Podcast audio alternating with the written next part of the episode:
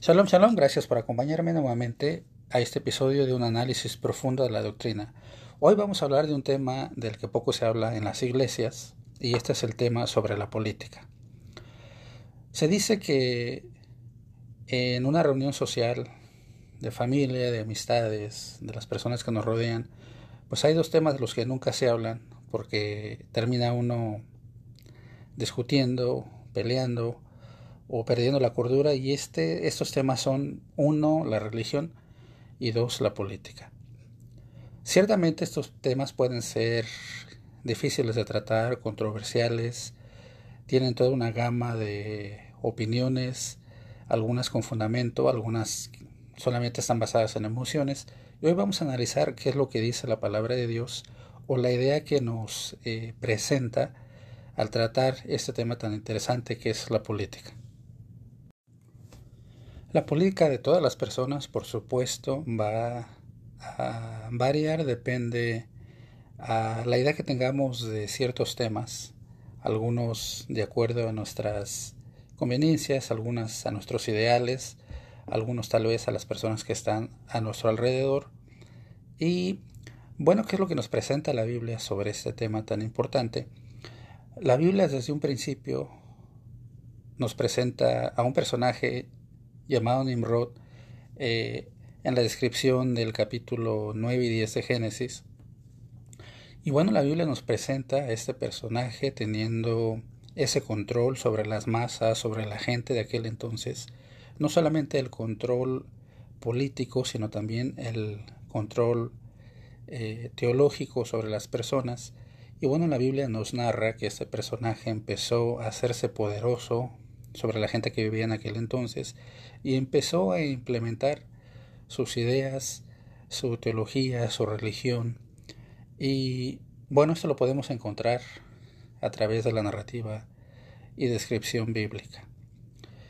Así, a través del paso del tiempo, nos vamos a ir dando cuenta que, por ejemplo, la política de ciertas, eh, ciertos imperios, como lo fueron el asirio, el egipcio, el babilónico, eh, el griego, el imperio de los medos y los persas, el imperio de, de, Roma y así sucesivamente en toda la historia de la humanidad, pues estos han causado un efecto en la sociedad, un efecto que definitivamente toca a todos los miembros de la sociedad y nosotros no estamos eh, exentos de, de cómo afecta esto en nuestra vida ya que bueno, somos parte también de la sociedad. Una de las razones que podemos nosotros ver en la Biblia, desde el punto de vista eh, teológico, es que a Dios no le parecen medios tintes.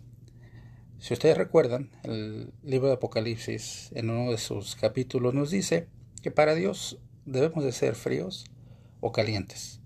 Es decir, a Dios no le gustan los, eh, eh, medios eh, términos o términos a la mitad.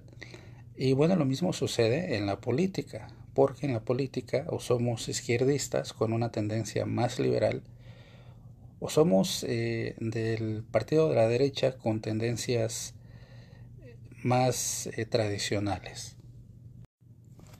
Verán, uno de los propósitos que tiene la ley de Dios es actuar como un tipo de compás moral. Es decir, nos va a situar en el momento justo, adecuado, y nos va a dictar cómo debemos de actuar a la hora de tomar una cierta decisión. Ese es uno de los propósitos de la ley de Dios.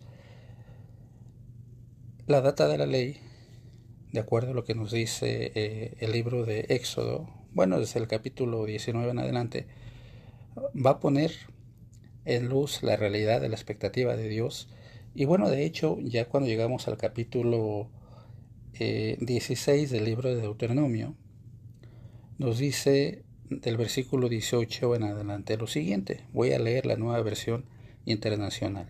Y este versículo dice lo siguiente. Nombrarás jueces y funcionarios que juzguen con justicia al pueblo, en cada una de las ciudades que el Señor tu Dios entregará a tus tribus. No pervertirás la justicia, ni actuarás actuarás con parcialidad. No aceptarás soborno, pues el soborno nubla los ojos del sabio y tuerce las palabras del justo. Seguirás la justicia y solamente la justicia para que puedas vivir y poseer la tierra que el Señor tu Dios te da. Así es que bueno, he leído Deuteronomio 16 del versículo 18 hasta el número 20. Y es aquí donde Dios le dio a su pueblo Israel una guía para que pudieran ellos establecer ese nivel de justicia y de moralidad, ya que bueno, la justicia del hombre siempre es fluctuante, cambia de acuerdo al estado de ánimo, la conveniencia de la persona, la modalidad de, del tiempo. Y bueno, así como Dios le dio esa ley al pueblo de Israel en la antigüedad, pues ahora a través de la misma ley y a través de la oportunidad que nos da de pertenecer al pueblo de Dios a través de Jesucristo, pues también nos pide que sigamos ese mismo compás moral que es la ley de Dios para poder tomar decisiones justas, sabias y equitativas.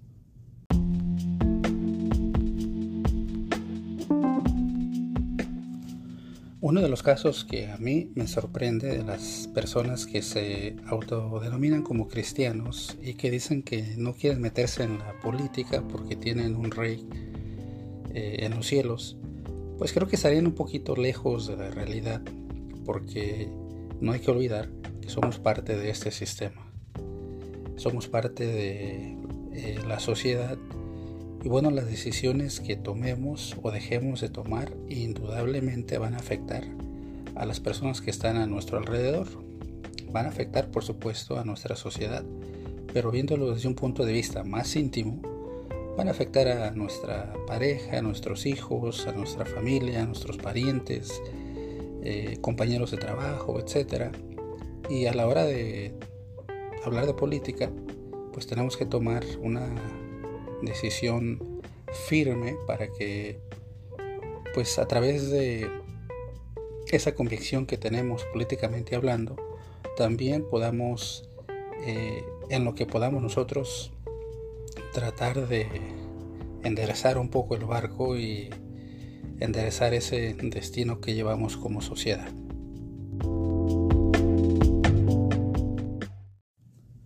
Proverbios 21.3 dice lo siguiente. Practicar la justicia y el derecho lo prefiere el Señor a los sacrificios. Y bueno, una manera de practicar la justicia no solamente es a la hora de eh, el aspecto religioso o teológico, sino también la justicia se practica a través de las decisiones que tomamos que afectan a la sociedad y a todos los nuestros. El ser justo no solamente tiene que ver con algo religioso y se va a encasillar nada más en ese aspecto, sino que tiene que tocar todos los aspectos de nuestra vida y de nuestra sociedad. Y bueno, es aquí donde yo pienso un poco sobre las decisiones que a veces tomamos como cristianos y parecería que a veces no queremos tomar las decisiones correctas o tal vez tenemos miedo de alinearnos con lo que dice la palabra de Dios, con la expectativa de Dios y la justicia que nos demuestra la política a nuestro alrededor. Es decir, hay personas cristianas en nuestro alrededor y sobre todo en las plataformas digitales que se dicen ser cristianos y están a favor de algunas de las prácticas que condenan la Biblia. Es algo irrazonable e ilógico pensar que aquello que prohíbe Dios, bueno, es eh, lo que exactamente están apoyando las personas que se dicen ser cristianas.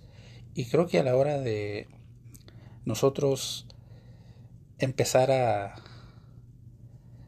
eh, a ver desde un punto de vista muy analítico cómo, cómo se alinea nuestra religión con la política a nuestro alrededor, pues tendríamos que escoger un partido político o un candidato político que estuviera más alineado con las expectativas de Dios. Sin embargo, a veces nos dejamos llevar por los sentimientos, nos dejamos llevar por lo que dice la sociedad y todas las masas y simple y sencillamente repetimos lo que escuchamos sin analizar que nuestra decisión política, nuestras preferencias políticas deberían estar basadas en lo que dice la palabra de Dios y ver si ese personaje político está alineado con lo que la palabra de Dios espera de nosotros y cómo esas decisiones indudablemente van a influenciar algunas veces negativas y algunas otras veces positivas cuando la persona que a la que estamos apoyando pues no tiene las mismas creencias que nosotros tenemos. Yo creo y estoy convencido de lo que dice la palabra de Dios es cierto y es aplicable o fue aplicable en el pasado, en el presente y lo será en un futuro. Y para eh, prueba de esto voy a citar Isaías capítulo 5, versículo 20, voy a leer la versión Reina Valera. Y dice el capítulo 5.20 de Isaías lo siguiente. Hay de los que a lo malo dicen bueno, y a lo bueno malo, que hacen de la luz tinieblas y de las tinieblas luz, que ponen lo amargo por dulce y lo dulce por amargo. Y hoy por hoy existen muchos personajes dentro de la política que exactamente eh, entran en esta definición, que a lo malo le dicen bueno y a lo bueno le dicen malo.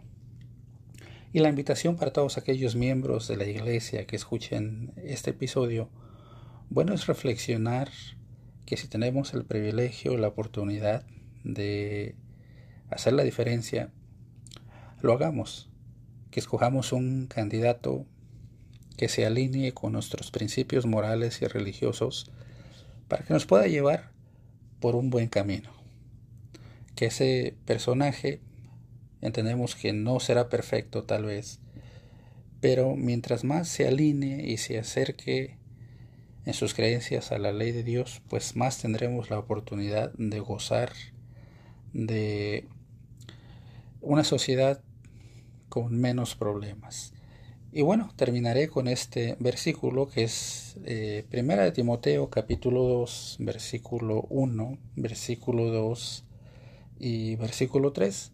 Y nuevamente voy a leer la nueva versión internacional. Así es que este versículo dice lo siguiente. Así que recomiendo ante todo que se hagan plegarias, oraciones, súplicas y acciones de gracia por todos, especialmente por los gobernantes y por todas las autoridades, para que tengamos paz y tranquilidad y llevemos una vida piadosa y digna. Verso 3. Esto es bueno y agradable a Dios nuestro Salvador. Así es que bueno, sea cual sea tu preferencia política, si eres miembro de la iglesia, bueno, haz un análisis de las creencias de aquella persona o de aquel partido político con el que te identificas y a la hora de hacer el examen y usar ese compás moral que es la Biblia, la cual Dios nos dio, pues veamos si todas estos, estas personas en el mundo político pues se alinean con, con nuestra fe y si no, hay que reflexionar sobre esos personajes que indudablemente afectan o afectarán nuestra vida. Como siempre, espero en el Dios de Abraham, de Isaac y de Jacob que te bendiga a ti y a los tuyos. Shalom.